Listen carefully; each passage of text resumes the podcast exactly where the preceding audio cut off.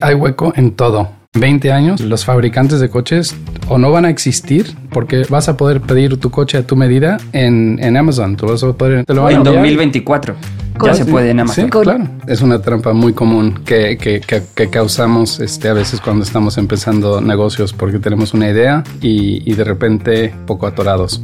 Lo que yo he hecho en el pasado es parar lo que estamos haciendo y hacer como una reflexión de realmente qué es el problema que últimamente queremos resolver. ¿Qué pasa si seguimos haciendo esto? ¿Y a dónde llega esto? ¿Y, y qué, nos, qué nos perjudica en, en términos de la visión mayor. Tienes el tema de tener que, ganar dinero y a veces te vas por lo fácil y eso también es un problema. Y, es un punto importante porque determina si vas a fallar o vas a continuar.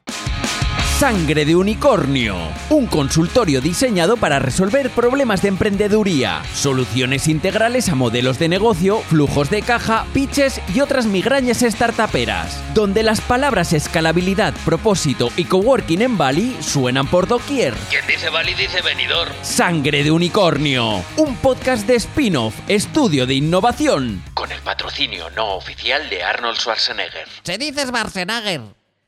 Hola, queridísimos amigos de Sangre de Unicornio, bienvenidos a nuestro consultorio. Bienvenido, emprendedor, a la única cena de Navidad que no te va a tocar pagar a ti porque la pagamos nosotros. ¿Qué te ha parecido? ¿Eh? Pero que hemos dicho que es atemporal. Me lo repites desde hace capítulos. ¿Qué más da?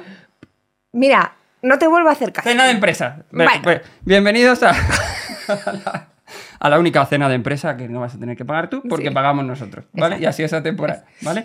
Gracias Iberia Media por tenernos aquí, gracias a todo el equipo eh, que trabaja con nosotros, que lo hacéis fenomenal y cada día os queremos más. Eh, Carolina Rodríguez, ¿cómo estás?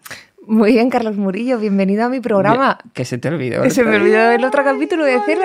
Bueno, bueno eh, Hoy, antes de dar paso a nuestro invitado, eh, eh, esta, esta, semana, eh, que hemos estado trabajando duro, como siempre, duro y divertido, em, yo quiero poner en valor mucho de nuestro trabajo eh, la fase de investigación de los proyectos que hacemos.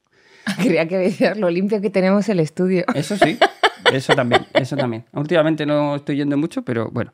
Eh, bueno, la fase de investigación, súper importante. Nosotros cuando hacemos proyectos eh, nos metemos a fondo a investigar, trabajamos con startups de muy diferentes sectores, nos metemos muy a fondo a investigar la empresa, eh, siempre queremos como entender la empresa casi al mismo nivel que los fundadores, ¿no? Sí, porque no, no, vamos a llegar a tanto porque no la hemos fundado, pero, pero sí que intentamos llegar a un nivel muy profundo, ¿no? Y sobre todo entender muy bien el, el modelo de negocio del sector. Y es apasionante. Me parece un ejercicio apasionante hacer eso, es divertidísimo. Eh, y sí que es cierto que te rompe bastante la cabeza porque lo único que haces es encontrar es complejidad en todos los modelos de negocio y en, y en, cómo hacer, ¿no? Porque de repente vienen y te dicen, oye, ¿cómo nos podéis ayudar a que esto funcione un poco mejor, ¿no? Pues a mí, ¿sabéis lo que me gusta? Luego tengo un mogollón de dato tonto que sí. voy encontrando en las investigaciones Tal que cual. suelto yo en las cenas, Tal en cual. las que sí que pago yo. Tal cual, sí. Eh, eh... y bueno, y das, yo por ejemplo he dado con un podcast nuevo que me cojo para mí también, que, eh, que, bueno, que es un poco de historiadores y es sobre historia.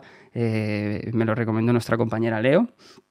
Eh, y nada, pues eso ha sido lo que hemos estado haciendo pues, estos días. Pues y, que, que, y, qué buena y reflexión, como, Quería como agradecerte también eso, porque es que cada vez que me meto a investigar es como... Me, me, a mí me da mucha risa como nuestros clientes, cada uno de su padre y de su padre, de repente, pues eso, de repente somos especialistas en denim japonés, que denim no japonés, sabíamos ejemplo, lo que era. Por ejemplo. Eh, sí, sí. Bueno, eh, muchísimas gracias por venir, José Puente. Bienvenido a nuestro podcast. Cuéntanos quién eres. Pues mi nombre es José Puente. Eh, soy de los Estados Unidos. Llevo en Madrid dos años, casi. Um, he llevado varias startups digitales en los Estados Unidos y esto es parte de una aventura de, una que, de la última que tenía. Y pues aquí aprendiendo y disfrutando y aprendiendo cómo, cómo es la vida en Europa. Cuéntanos, eh, cuéntanos un poco sobre sí. Wabi y sobre Unity. Ya. Yeah.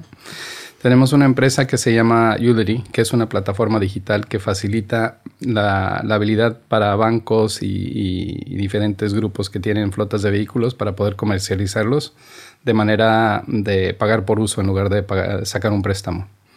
Um, Wabi es un, es un, le decimos, es un marketplace donde principalmente concesionarios de coches que tienen coches a la venta pueden ofrecer a sus uh, consumers uh, la habilidad de, de, pagar por el uso de un coche en lugar de tener que comprarlo. y ahorita está funcionando en España y lo tenemos en Alemania y la intención es desarrollarlo por toda Europa. Pues nada, ya sabes eh, cómo funciona este podcast, hago un pequeño refresh. La gente nos llama, normalmente, pobrecitos míos, nos cuentan unos marrones que flipas y nosotros con toda la buena intención y, y lo que podamos en experiencia les ayudamos a, o le damos nuestro consejo. Siempre partes tú dando el consejo y luego nosotros aportamos lo que, lo que, lo que veamos. Eh, Emilio, dentro primera llamada. Vamos con ella.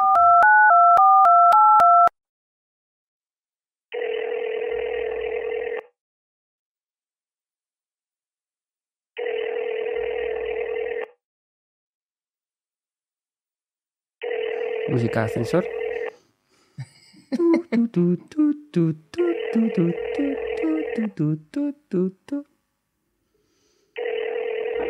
Hola. Hola. ¿Cómo te llamas? Hola, ¿qué tal? Hola, me llamo Carmen. Hola, Carmen. Eh, bueno, lo primero de todo, eh, gracias por ayudarme. Ok. Bueno, a ver, A ver, igual, a ver. en fin, que aquí explotamos muchos globos. A ver si- a igual ver si sales llorando. A ver si Pero podemos. me vais a ayudar porque se escucha alguna vez. Bueno, Eh, os cuento un poco, eh, si queréis. Sí. Mi negocio eh, es sobre utensilios de cocina inteligentes para, para profesionales de la cocina. Eh, llevo un software que permite hacer que el cocinado sea un poco más eficiente. Entonces, el caso es que trabajando con los restaurantes, eh, mi equipo, bueno, nosotros nos hemos dado cuenta que hay muchos problemas que no, que no habíamos revisado antes y que no nos los habíamos imaginado. Así que de forma orgánica hemos ido ampliando el desarrollo del software de los utensilios para dar solución a esos problemas y actualmente nos hemos dado cuenta de que el propio software se ha convertido en una vertical de negocio en sí misma. Eh, entonces, tiene tanto potencial que no sabemos si parar la parte de los utensilios y enfocarnos eh, simplemente en ese software para que sea un SaaS. Y aquí es donde os pregunto, eh, ¿qué haréis vosotros? Ok. José, ¿cómo lo ves? Bueno, pues eso, eso es Buen una, eso es una, eh, eso yo le digo es, la, es, es una trampa muy común que, que, que, que causamos este, a veces cuando estamos empezando negocios porque tenemos una idea y nos metemos y empezamos a enfocarnos en un canal y, y de repente pues nos encontramos en una posición donde estamos un poco atorados. Am, mi reflexión en eso, lo que yo he hecho en el pasado es parar lo que estamos haciendo y hacer como una reflexión de realmente qué es el problema que últimamente queremos resolver y ver cómo, cómo, cómo diversificar la estrategia que estamos implementando y decir qué pasa si seguimos haciendo esto y a dónde llega esto y, qué, nos, qué nos perjudica en, en términos de la visión mayor. Y, y es un punto importante porque determina si vas a fallar o vas a continuar. Porque si a veces si insistes, la probabilidad que, que te funcione bien, si está muy, muy, este, yo le digo, narrow, muy, muy angosto el- la oportunidad, entonces no tienes mucha flexibilidad y de repente te encuentras con pot- un potencial de mercado mucho más pequeño de lo que te pensabas. sí, aunque la captación de dinero sea más fácil porque han visto una solución ahí rápida, luego no hay tanto mercado. Exacto. Y otra cosa que también he visto y lo he tenido en mi- experiencia es que e- eso es otro, es otro tema. También tienes el tema de tener que, ganar dinero y a veces te vas por lo fácil y eso también es un problema. Entonces es, es importante siempre pausar y reflejar en, lo que estás haciendo y, ver cuáles son las consecuencias a largo plazo. ¿Y hasta qué punto balanceas las dos, las dos verticales de negocio? Porque en algún momento conviven en, en el modelo de negocio. ¿Hasta qué punto tienes que decir, oye, eh, cuándo parar y o cuándo seguir con las dos? O sea, esa reflexión está bien, pero ahí es para hacer apuesta por una, ¿no? Pero eh, ¿cómo haces para que esas dos verticales convivan y no se estorben la una a la otra mientras están vivas las dos? Bueno, por una parte, tienes alguna idea mientras estás haciendo, lo estás haciendo, te estás dando cuenta de lo que está pasando, entonces ya tu intuición te está diciendo que tienes que tomar una decisión y si no tienes toda la capacidad porque no tienes la el, expertise, como acaba de comentar, de todo el, el- el ámbito, am, es a, a veces bueno tener consejos o consejeros o, o hasta los mismos clientes, los mismos a, a los que les estás sirviendo, decir, mira, a ver, ¿qué, qué, qué te parece? O sea, ¿dónde tienes más problemas? Y, y reflejar un poco, porque si sigues invirtiendo, te básicamente te estás metiendo más y más al hueco y se te hace mucho más difícil salir, porque ya hasta te, te, te, te llega, llega una convicción de que, que, lo tienes y te estás engañando que al futuro vas a poder salir y ampliar porque tu deseo al final fue de ampliar, no fue de verticalizar. Eh, yo, Carmen, lo que, lo que te diría es, y, muy, interesante lo que dice José, de, contar con tus clientes para tomar un poco también esa decisión. ¿no? Eh, yo lo que te diría es que no, pierdas nunca de vista, porque en esa dualidad, porque de repente estás en el callejón sin salida de dos cosas, ¿no? y estás siempre pivotando o una o la otra, o una o la otra. ¿no? Yo creo que hay una capa superior y, teniendo muy en cuenta al cliente, que es eh, la parte de que no pierdas de vista que hagas lo que hagas, tires más por el software o por el producto, eh, siempre va a haber un servicio detrás. Entonces, eh, tú desde tu empresa lo que tienes que tener claro es eso, ¿no? que todo producto o servicio, ya sea más digital o más, más analógico, tiene una, capa de servicio y, tu empresa es lo que tiene que proveer ese servicio. Entonces, utiliza esa capa de servicio como que es, para que sea el alineamiento que necesitas Em, a la hora, de, a la hora de, seguir trabajando. Entonces, lo digo porque muchas veces al tener dos verticales lo que provoca es que empezamos a dar muchos bandazos de una cosa a otra, incluso cambiamos foco estratégicamente, cambiamos foco operativo.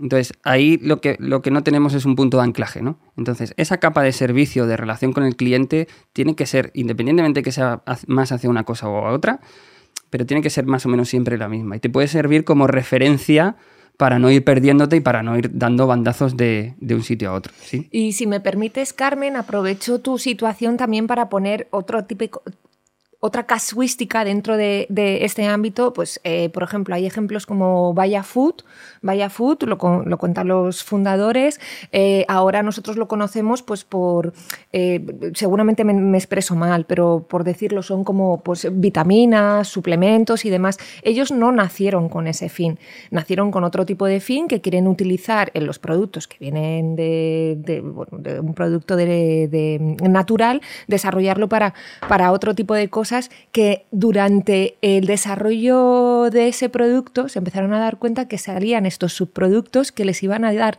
el dinero suficiente para apoyar la investigación a, su proyecto final y han sido bastante inteligentes reubicando la estrategia para, sin cambiar el fin.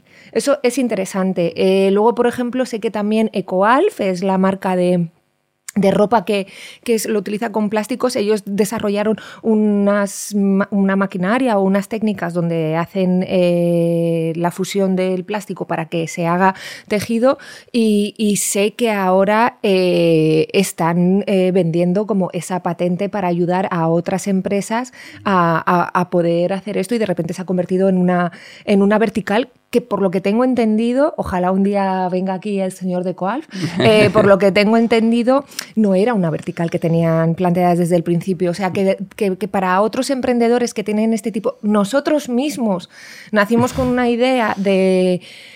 En paralelo de montar eh, spin-off eh, la consultoría para startups y en paralelo montar nuestro propio modelo de negocio de un hotel. Ese sigue, pero decidimos que tiene que estar en stand-by porque necesitamos ir a pulmón y consolidar lo que sí que nos da una atracción de dinero para podernos autofinanciar para ese otro fin. ¿Se ha ido ese fin dentro del proyecto spin-off? No, pero se ha quedado en stand-by estratégicamente, ¿no? Entonces animo también a muchos emprendedores que puedan estar en esta situación. Está la casuística que tiene Carmen, que como bien dice José, take it easy, párate, ver la estrategia, porque el dinero rápido igual luego no tiene un impacto largo, mira a ver cómo lo gestionas. Y luego por otro lado está el de uy, pues es que a lo mejor era la parte por donde tenía que pasar para, llegar a mi fin. Y, tampoco diría que sería nomás para lo todo y di que no, no, es, reflexionar. Cuando digo reflexionar es, puedes también a la misma vez darte cuenta que tu visión original era muy buena, pero esto que has descubierto está mejor, y, pero si lo ves que está muy, muy, muy, muy limitado, hasta dónde puede llegar eso y, si ves que eso se puede ampliar, pues también es, es, es, como tú has dicho, o sea, hay que seguir ese camino también, pero, pero, en este momento tienes, que, tienes que Es súper importante. Bueno, Carmen, eh, decide tú, ¿crees que te hemos ayudado? ¿Vas a seguir escuchándonos? Sí, hombre, por supuesto. Sí, la verdad es que me habéis dado muy buenos consejos y eh. sobre todo para, para, para discutir lo que decís un poco y analizar bien la situación y poder y poder decidir. Fenomenal, Carmen. gracias. Pues nada, muchísimas gracias por llamar y muchísima suerte con tu empresa. Pues gracias a vosotros. Gracias, adiós, Carmen. Bueno, pues eh, primera, primera ronda, ¿cómo, cómo la has visto? Bien, bien, bien, sí. bien, ¿no? O sea, está Bueno, bien. eh, eh, además de las llamadas, tenemos eh, secciones para también que descanses un poco, porque entendemos que el estrés de la, de la llamada y no saber qué me van a preguntar eh, cansa. Entonces, eh, tenemos una sección, una sección que se llama Mierdas que nos gustan. Adelante, intro.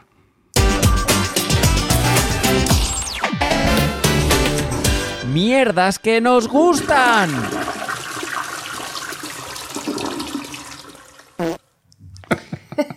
Bueno, ese es eh, siempre es el- no, el- no, no, No, he hemos vuelto a hablar de ese tema. Muy bien, estamos, estamos creciendo como podcaster, Me Carolina. prohíben hablar de los pedos que me tiro en casa con mi Pues marido. ya, ya estás hablando. Bueno, la, cabra eh, tira, pero- la cabra tira al monte siempre.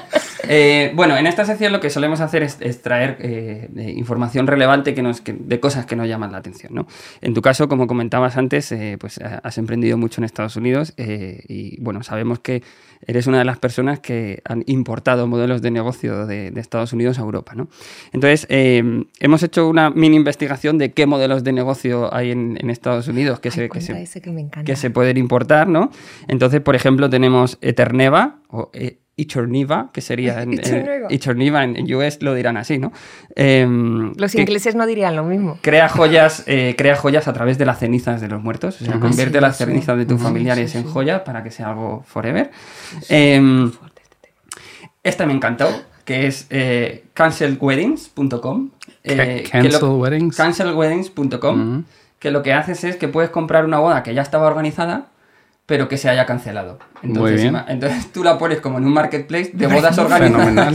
Sí, es que me parece un ideón. Es un Fenomenal. ideón. Es un ideón. Si, si no la están trayendo, lo mismo la traemos nosotros. Lo mismo la traemos nosotros. En este momento. Eh, eh, luego tenemos a eh, Tiny Son también, que es una alternativa al alcohol basada en plantas, o sea, en desarrollo de plantas, fermentación de plantas, pero sin, sin la parte alcohólica. Eh, eh, y luego otra que me gusta muchísimo que se llama rentafriend.com, eh, que es alquila a un amigo.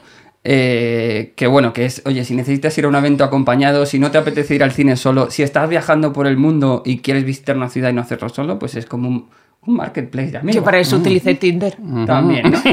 Eh, Cuando vivía en Estados Unidos. Conclusión, que hay, hay un montón de ideas de negocio interesantes que se pueden, que se pueden importar. ¿no? Entonces, eh, la pregunta que te queríamos hacer, José, en base a tu experiencia, ¿qué cosas hay que tener en cuenta a la hora de importar un modelo de negocio eh, eh, que funciona en Estados Unidos o que puede estar eh, funcionando en Estados Unidos?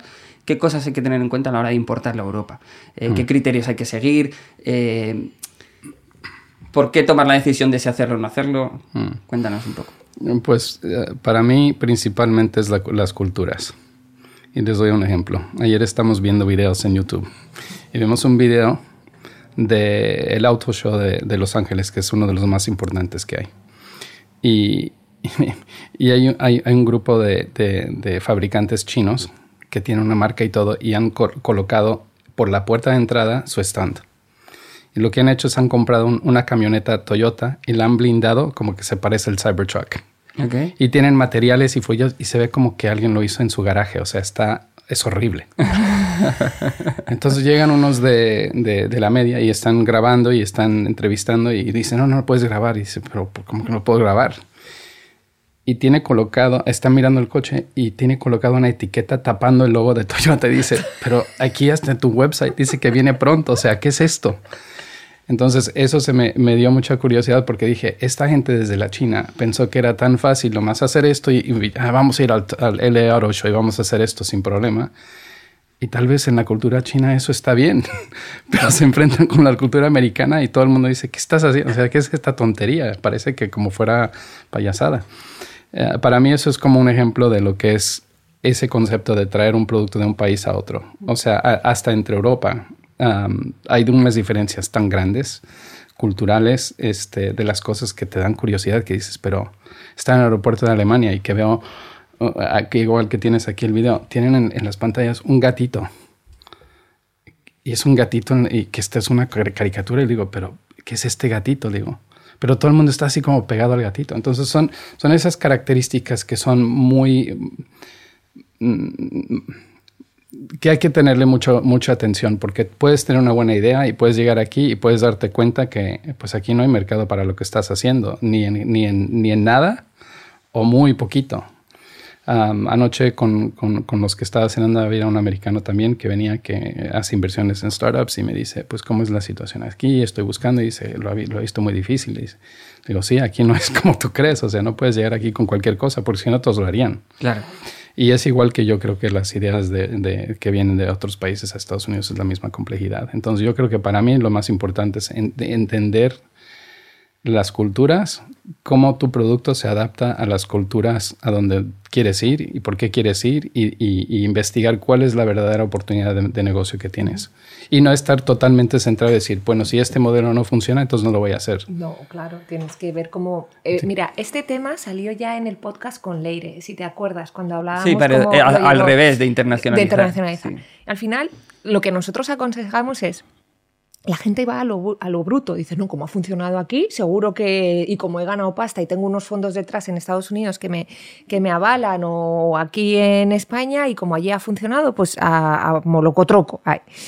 Al final es ¿Cómo se conoce esa cultura? Observando. O sea, puedes hacer pequeñas inversiones de, bueno, pop-ups o pequeñas pruebas en, diferentes barrios, porque la gente dice, no, lo mío tiene que estar en este barrio. ¿Y tú qué sabes? Es que a lo mejor es justo el arquetipo tuyo que funcionaba en Estados Unidos tiene otro tipo de características en, España y no pertenece al barrio que los datos te están diciendo que tú tendrías que estar en comparación con el barrio que estás en Estados Unidos. Hasta esos pequeños detalles, dice, porque a ver, de toda la vida, yo cuando he ido a Zara aquí de Fuencarral, no es lo mismo que ir a Zara de Serrano. Eso ha pasado siempre. Y mi madre tiene una tienda de ropa en Valladolid y muchas de las cosas que yo me cogía aquí en sus fabricantes a por mayor, yo le decía, ay mamá, que le ha encantado a las niñas cuando he salido el fin de semana. Lo llevaba a Valladolid y no lo vendía.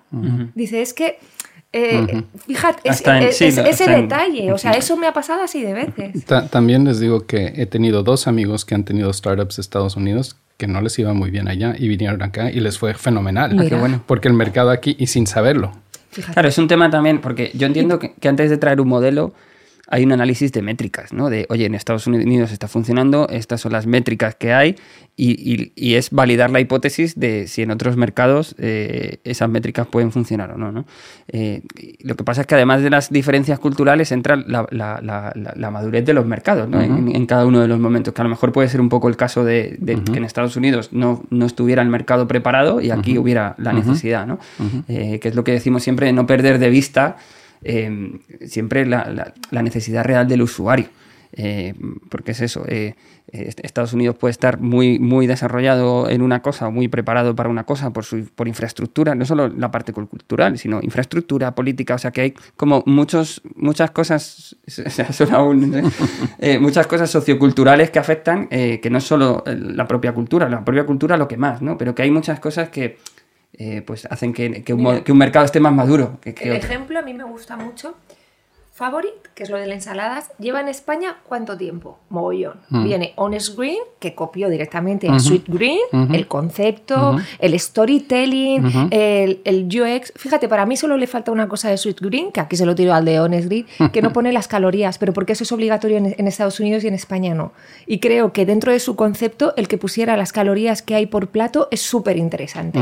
Pero bueno, dicho esto, ahí he aprovechado para dejar ya existía Favorita aquí, ya existía ese tal. Lo que pasa es que lo que se dieron cuenta la gente de Honest Green es el storytelling que tenía Sweet Green. Es decir, el mercado eh, eh, no estaba en su momento preparado para todo ese concepto de ensalada, estilo de vida healthy y tal.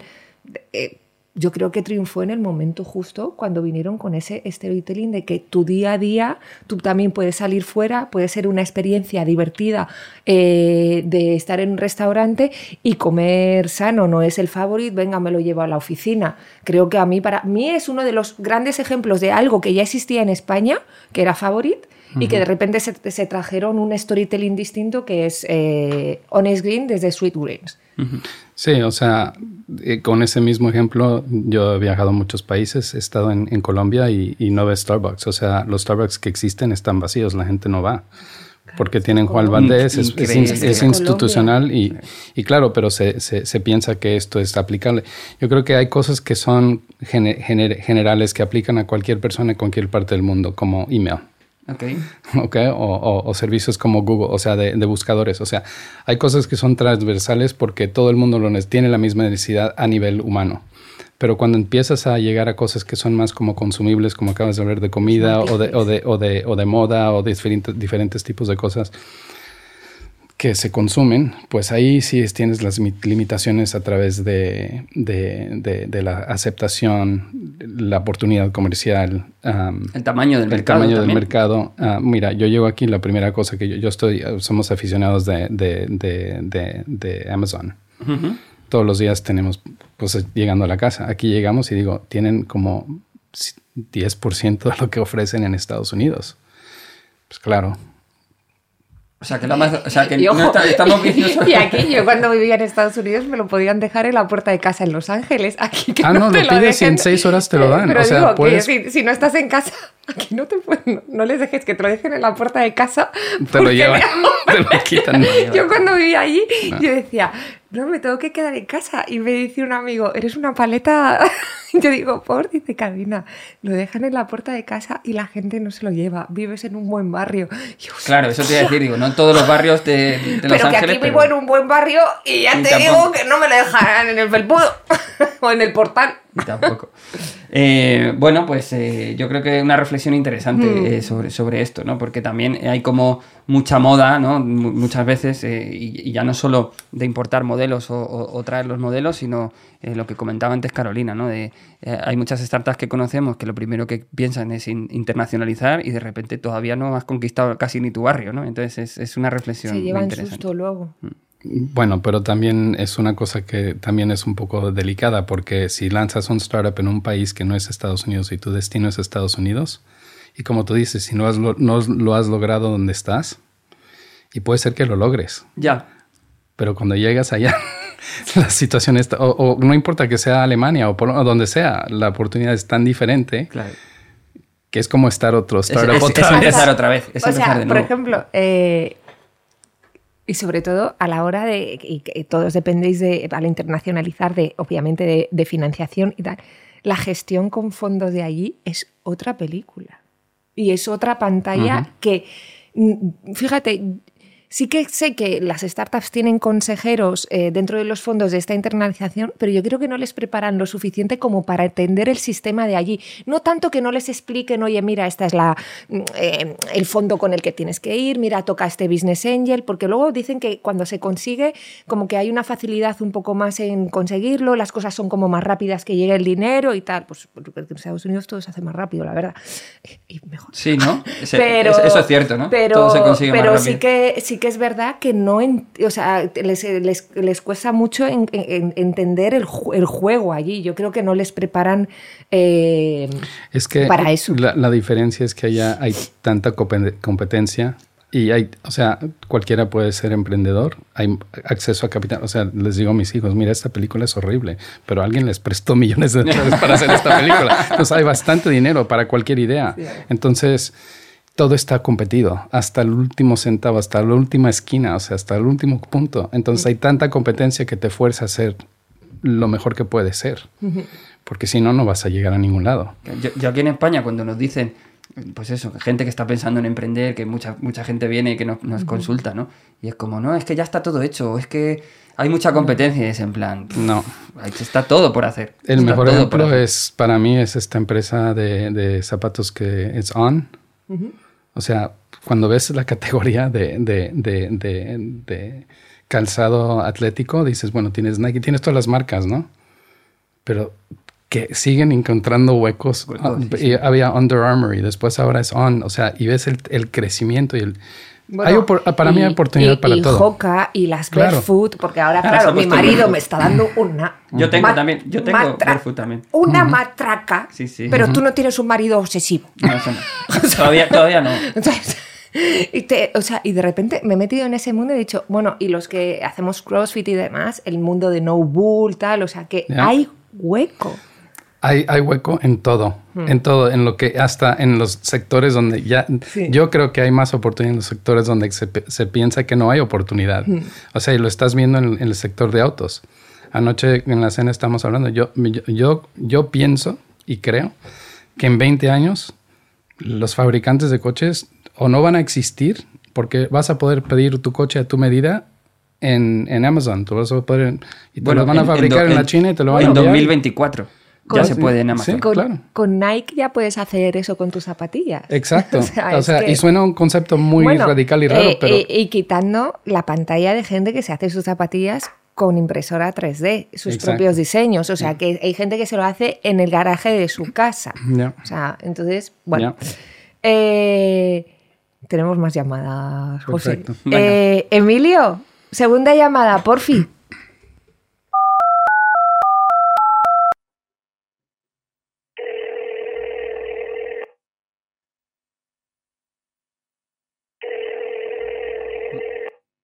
Hola. Hola, ¿qué tal? Hola. Hola, ¿quién eres? Me llamo Luis, soy de Perú, pero bueno, ya tengo tiempo viviendo en España.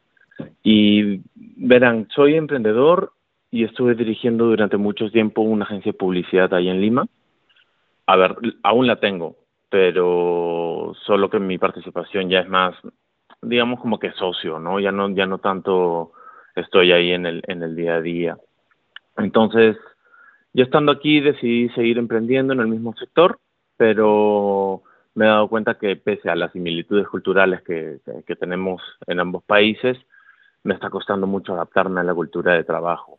Mira. Hay algunas hay algunas diferencias de mindset en la forma en la que ven los negocios, el, el mismo emprendimiento incluso, ¿no? Eh, la publicidad también es distinta. Entonces quería saber si me ayudan con algún consejo de cómo podría yo conectar mejor con esta cultura de trabajo, porque no sé, quiero adaptarme, quiero traer mis ideas, ponerlas sobre la mesa y como que a veces también eso choca un poco. Bueno, te, te puedo comentar de mi experiencia, porque igual yo llevo aquí dos años y, y- también estoy aprendiendo eh, ese tema. Si fuera, si tuviera 20 años más me- menor, tal vez lo que estaría haciendo es me, estar, me, me intentaría adaptar, pero ahora ya que yo- ya tengo más años, he decidido que yo no me voy a adaptar. Me da igual todo aquí. Me da igual, yo voy a ser quien soy y me voy a mantener en eso y por eso yo creo que me han invitado a estar aquí, entonces mejor me, me, me, me, continúo a ser quien soy. Am, y, y también tengo que ser flexible, tengo que entender que las cosas eh, funcionan a otro ritmo aquí y, y me tengo que adaptar un poco. Este, lo que intento hacer es conectarme con, con gente dentro de la empresa en las cuales digo, bueno, aquí tengo una persona con la que puedo aprender un poco y me dan consejos y de cómo funciona la organización y cómo funciona la cultura, etcétera. Y, y me trato de conectar más, más para, para entender mejor cuáles son las cosas que debes decir y cuáles son las cosas que no debes decir y dónde puedes empujar y dó- dónde no puedes empujar. Para mí es como lo veo, es como que estás en un, un cuarto con paredes y empujas las paredes hasta de que ya no se puedan mover. Ok. Vas Am, ensanchando tu, tu, tu cuarto, ¿no? Vas ahí. eso. Eh, Claro, y, y- y también yo, yo, yo, yo lo pienso que digo, bueno, pero si estoy aquí, también si soy muy firme y no, no voy a ser flexible, entonces tampoco estoy aprendiendo. Entonces hay que tener esa, esa flexibilidad de tanto de, de- de aprender, pero, pero a la misma vez no perder quién eres. Mira, nosotros esto, la parte de autenticidad, que al final es algo que tú no puedes perder. Tú ya, como dices tú, yo, yo ya me he construido durante muchos años. Igual me pide hace 20 años que todavía me estoy construyendo. Y dices, pues seguramente hubiera cogido más matices de aquel sitio en el que me quedo más que otros. Pero cu- cuando uno ya está hecho, ya sabe con quién es, eh, se cae bien, además se gusta, porque además llegas a un punto que dices, hostia, es que me gusta la persona que soy. Eh, es lo mismo con las marcas, ¿eh? Nosotros se lo decimos a, a las startups. Eh, eh, n- cuando dicen es que joder est- estoy creciendo y no quiero dejar de ser quien, quien soy yo digo cuando uno sabe perfectamente quién es se ha construido bien y tiene una identi- identidad bastante asentada otra cosa es que según vas creciendo te tienes que adaptar porque una de las cosas que nosotros solemos decir es ojo cuando pasas a jugar dentro del sector, que al principio eras el loquito que vienes a traer algo diferente, pero cuando juegas eh, dentro del sector porque has crecido, ya empiezas a facturar tus 18, 20 millones, ya tienes 50 personas trabajando para ti, entras dentro del sector, hay reglas que ya están marcadas desde hace mucho. Y como dices tú, lo que tienes que ser es, bueno, ¿quién me puede contar a mí cómo va esta película? Y desde mi yo, ¿cómo puedo ser ese, eh, tener esa eh, flexibilidad sin perder quién soy? Porque si no, a lo mejor es que no es mi sitio. Yo te diría, Luis, que, y que me ha gustado mucho también como lo ha contado José, eh, yo te diría eso, que hagas de también, que pongas en valor tu diferencia. Eh, evidentemente no, no, no, ser un cafre de decir, ¿no? O sea, porque si yo, yo, soy esta persona y si te tienes que hacer valer y no tienes que ser cafre, pero lo que te digo es eso, que en esa parte diferencial puedes sacar muchísimas oportunidades. O sea, al final, eh, por mucho que nos parezcamos culturalmente en muchas cosas, puedes traer una visión totalmente diferente en cuanto a ritmos de trabajo, en cuanto a conceptos. Eh, culturales, tú que te dedicas a publicidad y a creatividad, ¿no? Eh, conceptos culturales que se pueden adaptar eh, al mindset europeo. Visión de las cosas. Visión de las cosas. Entonces, entonces, yo creo que estás ahí un poco, bueno, no, no quiero tampoco juzgar mucho, pero creo que estás ahí un poco en el tengo que adaptarme obligatoriamente. Y yo creo que tienes también que hacer de tu diferencia una oportunidad de desarrollo, ¿no? Y una oportunidad de incluso de, de, negocio y de intercambio cultural con tus, con tus propios compañeros en, en el equipo, ¿sí? Sí, correcto. Muchísimas gracias. Pues muchísimas gracias a ti. Eh, te deseamos muchísima suerte y que nos sigas escuchando. Por supuesto. Venga. gracias, hasta luego. Gracias, Luis. Hasta luego. Bueno. Eh, pues fíjate, si vamos, o sea, súper super bien traída la, llamada. Eh, nos pasa incluso a nosotros, o sea, en, nuestro día a día, en el trabajo, siempre vas a trabajar con gente diversa. Eh, hay personalidades de CEOs que son muy marcadas. Hemos tenido también muchas llamadas en esa línea de, del mindset del CEO y cómo eso influye al resto del equipo y quién es el que se tiene que adaptar, el equipo o el CEO, ¿no? O sea que este choque cultural por unas cosas o por otras siempre está, siempre está presente. Yo, yo creo que no solamente eh, se trata de diferentes culturas, también se está marcando ahora diferencias de edades. Tal cual. O sea, estaba en, en, en UK hace unas semanas y estamos hablando con unos, con unos founders de una empresa que son que tienen 24, 25 años y, y, con y nosotros estamos más en los 50 y, estamos hablando sobre la cena y las diferencias, o sea, cómo, la, cómo, cómo le ven el mundo es tan diferente completamente. Y, nosotros que hicimos en otra época. Entonces, para nosotros, cosas que se, se, nos hacen normales, para ellos dicen, nos ven como raro.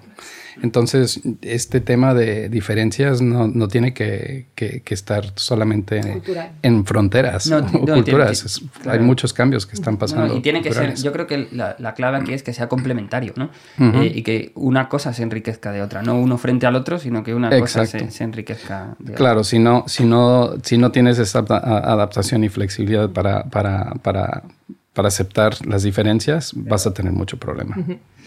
Y vamos a dar la bienvenida a nuestra especialista de hoy, Valentina Villagómez. Bienvenida, Valentina. Muchas gracias. ¿Cómo estás?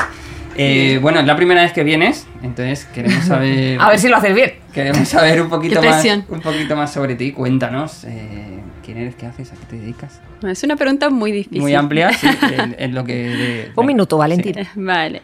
No, bueno, em, así por hacerlo corto, yo soy de Bolivia, me vine hace unos años ya a España y me he dedicado desde, desde ese momento a trabajar con startups, empresas grandes, pequeñas, un poco de todo, ayudarles tanto con su estrategia eh, a nivel interno como con eh, el cliente, ¿no? Y, y, un foco durante muchos años en el diseño estratégico y ahora más especializado en el diseño de experiencias. Tengo una empresa que se llama Memorable y yo la llamo Experience as a Service porque al final ponemos la experiencia al servicio de las compañías y de los empleados de las compañías para crear esos momentos un poco más memorables, ¿no? Que puede ser desde el onboarding de cómo te tratan en el momento uno o puede ser eh, la aplicación de tu servicio, cómo la vives, cómo la sientes, cómo la eh, interactúas hasta un evento como tal, que es por donde nos conocemos también un poquito más, que es de Celera, que es uno de los clientes. Ok, y eres, eres una de las diseñadoras de la experiencia de Celera, ¿no? Eso es. Que es que es súper guay. Y nos ibas a hablar hoy un poco de, de, eso, ¿no? De la aceleración y la desaceleración, ¿no? Justo, sí, venía a hablar un poco del rol de las aceleradoras en las startups. Creo que el, el, rol de las deceleradoras en las startups es para un podcast entero porque es algo muy nuevo y muy distinto, entonces da para largo, pero primero hay que entender eh, por qué las aceleradoras son importantes, ¿no? Entonces venía a contar un poquito eso. Ok, dale, cuéntanos. Lo voy a dividir, si les parece bien, en, en dos partes, porque por un lado creo que está evidentemente el valor, no me gustaría para nada eh, ponerme en contra de las aceleradoras, porque creo que son súper necesarias, pero también creo que es importante ponerle a, al público de cierta forma eh, la consecuencia, ¿no? Siempre detrás de mucho valor también hay eh, una consecuencia que tiene que ser visible. Entonces, en la parte del valor, creo que eh, evidentemente, dependiendo de la aceleradora, hay un mundo enorme y, y, bueno, tú entenderás que cada oferta es distinta y se especializan de forma distinta, pero he intentado eh, centrarme en cuatro que los veo realmente los más importantes, ¿no? Por un lado, eh, está el hecho de la ejecución, ¿no? O sea, al final no es además una ejecución y ya está, que te apoya la aceleradora, sino es la ejecución eficaz para que llegues al mercado en el tiempo correcto. Al final creo que eso es muy importante porque las startups tienen una casuística distinta a cualquier emprendimiento tradicional, que la tecnología vuela. Entonces, como no llegues a tiempo, ya ha llegado antes que tú, alguien, otra compañía, otra idea, algo similar. Entonces, creo que es muy importante eh, esa ejecución a corto plazo, ¿no? De sacar eh, eh, tu producto lo antes posible. Luego, por otro lado, eh, si bien creo que muchas aceleradoras venden el networking y la mentorización como su valor diferencial, no estoy del todo de acuerdo con todas, porque creo que en algunos casos sí, otros no, pero lo que sí destacaría es la credibilidad. Más que la mentoría como tal o el networking que te puedan proporcionar, es que tú pasas por una aceleradora y hay un check hay un check para el inversor, hay un check para el cliente, de que alguien, sea quien sea, te ha validado tu, tu oferta ¿no? y tu producto. Por otro lado, obviamente, está el fundraising. El fundraising eh, es como, eh, yo creo que el trigger que utilizan muchas aceleradoras para convencerte a entrar a la aceleración, de decir, no solo te vamos a ayudar en la ejecución y en la credibilidad, sino que además vas a tener acceso al dinero. Esto evidentemente también tiene una consecuencia de la que hablaré ahora. Por otro lado, creo que hay eh, otro valor que no está escrito en las paredes eh, de, de, la mayoría de las aceleradoras, pero que para mí es uno de los valores principales, que es el no estar solo. No solo como founder, sino como empresa, ¿no? Porque al final las aceleradoras en general tienen el espacio de coworking, tienen los eventos, tienen las... Y ahí estar con una... La comunidad. Eh, claro, la comunidad de startups que esté igual que tú, pues a mí me parece como de las cosas más esenciales. Evidentemente creo que todo esto tiene el lado eh, no oscuro, pero sí una consecuencia de que la aceleración de por sí, ya el nombre, nos tiene que hacer pensar, ¿no? Porque acelerar demasiado tiempo tiene sus consecuencias. Y ahí hay una parte científica, el ser humano como tal no puede acelerar más de 11 días eh, de tirón, ¿no? Y consecutivamente, porque tiene efecto en la concentración, en la pérdida de foco, en el sueño, etc. Entonces, ya partiendo de ahí, partimos del hecho de que la aceleración seis meses va a tener una consecuencia. Yo hablaría eh, como de los contras de los, del valor que, que, acabo de comentar. En el fundraising, evidentemente tú cuando entras y lo, es tu primera ilusión, sobre todo si es, eres primer founder, porque igual si tienes más experiencia lo controlas más, pero creo que para los founders primerizos que entran en su primera aceleradora, tienen que tener mucho cuidado con lo que dan, porque al final tú estás compartiendo acciones, estás compartiendo decisiones, y eso, si tu empresa le va bien o le va mal, va a ser de las cosas que más te pesen. O sea, en ese, llega un momento en que hay ahí una fragmentación de la compañía que es súper peligrosa. Y que lo, yo creo que, al menos en mi experiencia, lo que yo he visto trabajando con startups es que no es solo la fragmentación con la aceleradora, sino que ya fragmentas con la aceleradora, pero la aceleradora te hace, de cierta manera, o sea, te da unas métricas que tienes que llegar a X dinero, a X ventas y tal, que para poder hacerlo aceptas cualquier inversión. Entonces de pronto terminas a los seis meses o al año, ahí, sí. claro, con 30 inversores mm. que es imposible controlar. Más cuando te va mal, complicado, pero cuando te va bien, también es complicado porque has fragmentado tu compañía. Y es creo que eso hay que tener mucho cuidado. Eh, luego también creo la falta de personalización. O sea, hay muchas aceleradoras que pueden venirte genial eh, si están especializadas, pero que también caes en el riesgo de por el nombre de la aceleradora meterte en una aceleradora que no es la que necesitas. Y creo que ahí hay que tener muchísimo cuidado, porque puedes terminar con un producto validado que no esté realmente validado, con unos mentores que te hayan dicho que tu modelo es súper escalable, que es totalmente tangible y que de pronto te des cuenta que has levantado pasta y que tu modelo no está validado o que tu producto no está validado. Eso pasa muchísimo en health tech, que al final la salud, si no tienes un especialista en salud que te diga que es posible, que un especialista financiero que te valide tu modelo, el país, la parte legal de health tech, de agrotech, es un mundo entero. Entonces, entrar a cualquier aceleradora no te vale. Y eso creo que también es muy importante y que hay un factor negativo de que te venden la aceleradora por el nombre, porque quieres ese check de validación. Entras a la aceleradora, te sientes súper contento y luego hay una consecuencia de no he conseguido mm. lo que debería. Y tengo dinero y, y no tengo el producto, ¿no? Que es más peligroso todavía. Y luego el último punto es que, eh, lo, hablaba un poco ya antes, al final acelerar tanto y tanta presión te hace tener métricas que muchas veces no son las que deberías tener. Y que se, no sé cómo se canaliza un poco el hecho de midamos las ventas, midamos el turn, midamos eh, el fundraising, midamos tal, y no se mide tu pérdida de foco. El burnout. claro, no se mide. puede que llegues a las metras de negocio, pero llegues hecho, hecho polvo como fundador. o como equipo. Y como equipo, porque el fundador evidentemente está seis meses o un año que no para, pero hace que el equipo no pare. Y eso va a tener una consecuencia y sobre todo en el peor momento. En el momento que vas, vas a tener, necesitar energía, tu equipo ya va a estar muerto, cansadísimo eh, y sobre todo frustrado porque ayer leía un post de Álvaro que, vino aquí que hablaba de la felicidad y de la frustración, ¿no? De que te pones muchas métricas y que al final nunca estás feliz. O sea, nunca estás feliz. Y creo que eso lo inculca mucho la aceleradora. Entonces, yo ahí creo que es muy importante identificar no, no acelerar, sino cuando tienes que decelerar y cuando lo tienes que acompañar con un coaching, con tu pareja, con decelera, con, con como sea, pero no caer en una aceleración constante porque lo que te ponen en el acelerador en el programa seis meses se vuelve tu vida cuatro años. Y ese es el, riesgo ¿no? de, ese tipo de modelo. José, no sé si has tenido tu experiencia con aceleradoras o has entrado en este tipo de procesos. ¿Cuál es tu visión sobre esto? yo participo en una que se llama Techstars, que es en Estados Unidos, y estoy de acuerdo con todo lo que has dicho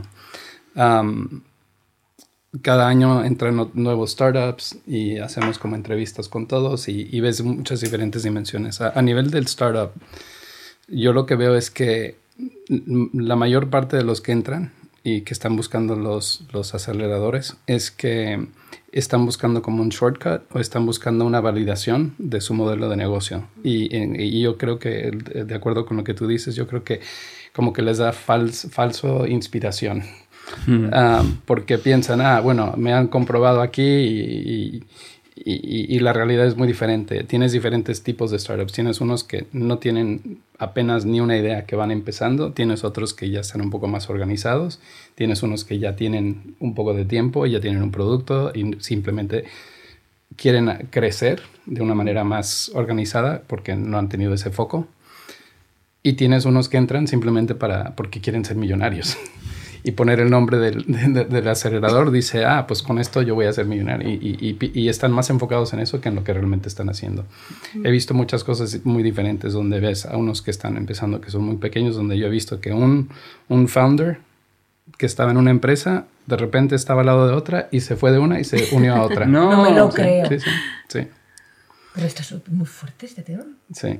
Pero, y, y cerró la suya. No, el otro se quedó solo ah. y entonces tuvo que ver, cómo le iba a hacer y entonces está, o sea, ahí, tienes un, otro problema porque ahí ya estás hablando de gente. Mm. Y como tú dices, todos están juntos y, y pues ya ves. entonces sí es un tema complicado. Yo creo, y al final, al final te dicen, bueno, vamos a hacer un evento y te vamos a presentar y vas a hacer tu presentación y hay un montón de, de inversionistas y, y pues todos van, y es un, van a votar por los favoritos, o sea, y, hay gente que tiene muy buenas ideas, pero porque no se pudieran presentar bien o no se llevaron bien con el coach o quien sea, pues se quedaron un poco afuera y yo he visto varios que han salido muy bien a pesar de que salieron de esa, de esa forma. Em, eh, startups con las que hemos colaborado y que han pasado por aceleradora empiezan a coincidir con algo que seguramente lo, lo, tendrás también encima de la mesa de nos tratan, o sea, si tú vas a una aceleradora, esa aceleradora tiene su estilo y nos tratan a todos por el mismo derrotero. tiene su cultura y tiene su forma Entonces, claro, dice, y sus lo que empezábamos a detectar, igual que le pasa a la gente en los fondos, de no nos pueden tratar a todos por igual. O sea, dice, estamos súper agradecidos de estar aquí porque nos dan ciertas facilidades, pero por el otro lado creo, eh, o eso nos comentaban, dicen, que lo que le sirve al que tengo a la izquierda no es lo mismo que me puede servir a mí. Y entonces me he visto en momentos que gente a la que yo admiro o que intelectualmente y empresarialmente han conseguido cosas, pero digo, no me está entendiendo, pero claro, luego dicen, ¿cómo no me va a entender esta persona? No, no, el que le estoy haciendo mal soy yo. Y empiezo a cambiar cosas, justo lo que comentábamos antes de la autenticidad, empiezo a cambiar cosas que no van conmigo, pero que me veo forzado por ese mentoring que él mismo, esa misma persona tiene como endiosado, porque claro, son gente que han conseguido cosas pero que claro, al final dice, es que solo te dan, dice también, consejos, no se meten conmigo en el día a día. Dice, bueno, yo te doy este consejo, que es como yo lo haría si fuera tú, búscate la vida. Y dice, ya, pero es que no, soy, no eres yo. No, y además que luego... Que, que, es algo que a mí me están comentando bastante. Totalmente, y luego que te ponen en la situación de competir. Y al final la competencia genera inseguridad y la inseguridad genera ego, ¿no? Porque es, es al final una cadena. ¿Y qué los están haciendo al tratar a todos como en la misma bolsa y no personalizar? Es que alguien que está empezando, o que igual es el típico crack eh, científico o, de un, modelo mental como muy racional y hay otro que es más líder, más vocacional, que habla. Los pones a, los dos a hacer un pitch o a vender y evidentemente va a haber una diferencia. Y tú ya los estás poniendo a competir cuando no son números, no son robots. Se me vienen personas muy claras a la cabeza que hemos conocido tú y yo.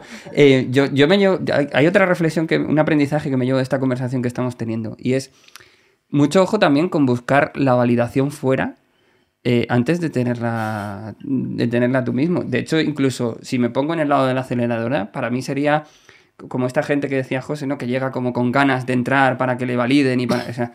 para mí sería un reflag desde el punto de vista de la aceleradora también de, oye, primero tú tienes que estar muy seguro de lo que estás haciendo, que no quiere decir que vaya a funcionar, que no quiere decir que el modelo todavía ni siquiera tenga por qué tener sentido, pero tú tienes que tener un mínimo de convicción de por qué te has metido en esto. Y eso es lo que tienes, con eso tienes que llegar a la aceleradora. Y eso tiene que siendo flexibles, ¿no? Pero más o menos esa parte más esencial de por qué estás ahí y por qué para ti meterte en este negocio tiene sentido, tiene que estar todo el proceso, ¿no?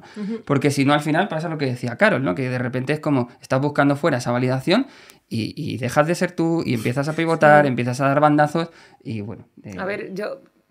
Es que claro, es que... Es que es muy duro cuando dices, joder, es que esta persona que admiro me está diciendo esto, ¿en qué momento...? A mí mi madre siempre me educó y en eso coincido mucho con Carlos me ha chupado un huevo tantísimo lo que ha opinado la gente sobre mí, pero he sabido aceptar eh, consejos. Pero claro, es una línea muy fina la de decir, bueno, me parece muy bien, señor o señora, que haga muchísimos millones y tiene muchísimo éxito, pero yo voy a seguir con lo mío. Porque claro, dices, joder, eh, y es que a lo mejor sigues y realmente tenían razón. O realmente eh, gente se ha quedado por el camino que tenía que haber seguido y haber hecho oídos sordos. Entonces, yo aquí, y creo que eso es un consejo como muy light, pero intuición, ahí sí que es verdad. Tira de estómago. Tal cual. A full. Ya llegará el momento de, contratarnos a Espino y meter la capa de cómo ser empresario. ¿eh? ¿Te ha gustado? ¿Has visto? ¿Eh? Finísima. ¿Eh? Pero, tío, tira de intuición. Algo que yo me levantaba con Carlos cuando me estaba spin-off y se lo decía también a mi marido y a mi madre cuando me preguntaban y tal. Y digo, es que tengo tal sensación de que estamos haciendo algo tan bueno.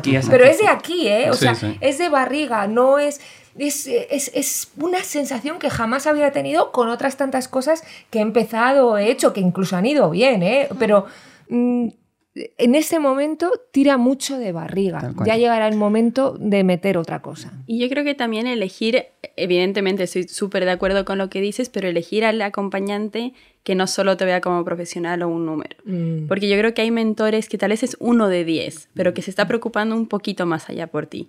Y te va a poder entender y potenciar no solo tu lado profesional de métricas, sino ese lado intelectual, ese lado emocional, ese lado personal que te guardas en casa y que tal vez tiene mucho que va a tener repercusión en tu empresa, ¿no? Entonces yo creo que rodearte de esas personas también te puede hacer validar de una manera no tan directa, pero lo- tu propio camino, ¿no? O sentirte más seguro porque hay gente que tiene in- instinto, pero también que tiene mucho miedo. Entonces a veces sí necesitas una compañía.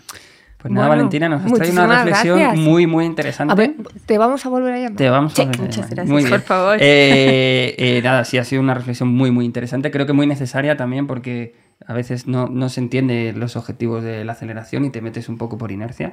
Eh, quédate con nosotros a Mm. Sí, cerrar el para el programa. cierre. Sí. Claro. Y bueno, como todos sabéis, siempre al final de el- el- del curso, iba a decir, Estoy yo ya. del episodio, eh, dejamos espacio a, a startups o a emprendedores para que, que se publiciten. eh, y en este caso, eh, estamos muy contentos porque si el podcast anterior escuchasteis a nuestro especialista hablar de su nuevo proyecto, Jaime Bisbal, con el otro especialista que tenemos, Pablo Castellano, pues han dicho, Pues oye, pues a- queremos la cuña. a. Así que dentro cuña. Goodness Prevails. Una aceleradora de comunicación destinada a impulsar el marketing y las ventas de marcas que vienen a minimizar daños y mejorar cosas. Goodness Prevails. Una compañía utópica que defiende que las cosas buenas deben prevalecer. Cosas como un tatuaje de amor de madre, el chocolate con churros, saludar al portero aunque te caiga mal, mantener a raya los triglicéridos, las palabras solo y guion con la tilde puesta, el vídeo del bocata de aceite de Paco Roncero, no juzgar o hacerlo en bajito, la máquina de quitar pelos de la nariz, Jordi Hurtado, matar zombies porque matar es malo pero un zombie es peor, el chiste, ¿qué hace un perro con un taladro? Taladrando, toda la gente que tiene a bien no dejarse la uña del meñique larga y por supuesto, productos y servicios que si bien no evitan el desastre planetario, al menos sí hacen que todo se vaya al garete un poco más despacio. Goodness Prevails, marca marketing, redes sociales, estrategia y creatividad para los que pretenden cosas buenas. Goodness Prevails, yeah.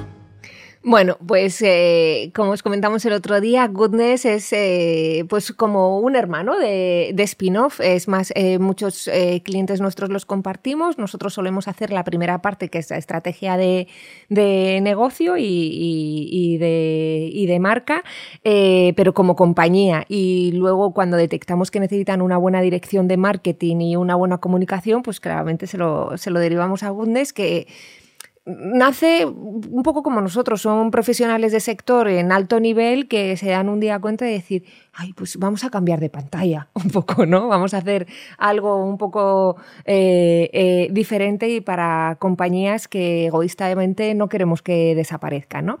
Así que les deseamos, ah, les deseamos toda la suerte del mundo. Del mundo, sí. Y ya vais, a está. estar, vais a estar en las mejores manos. eh. Son dos súper profesionales y tienen muchísimas ganas de seguir haciendo cosas. Y visten fenomenal, Y que eso se tiene mucho en cuenta, Son ya lo sabéis en este podcast. Yo, la gente que viste yo no trabajo con ella.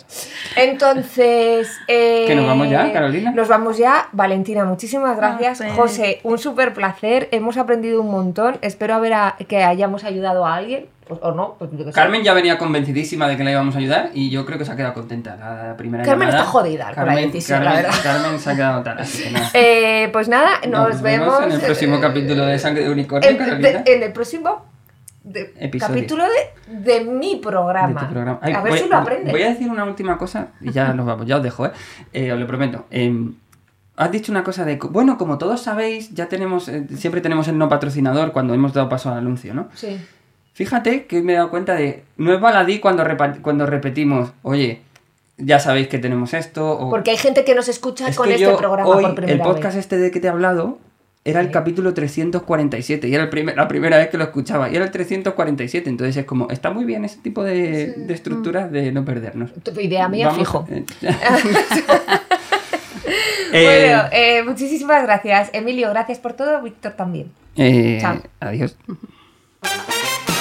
Si quieres hacer una llamada, mandar una carta, anunciar tu empresa o que te lean la mano, escríbenos a sangredeunicornio@byspinoff.com. ¿Punto com? No.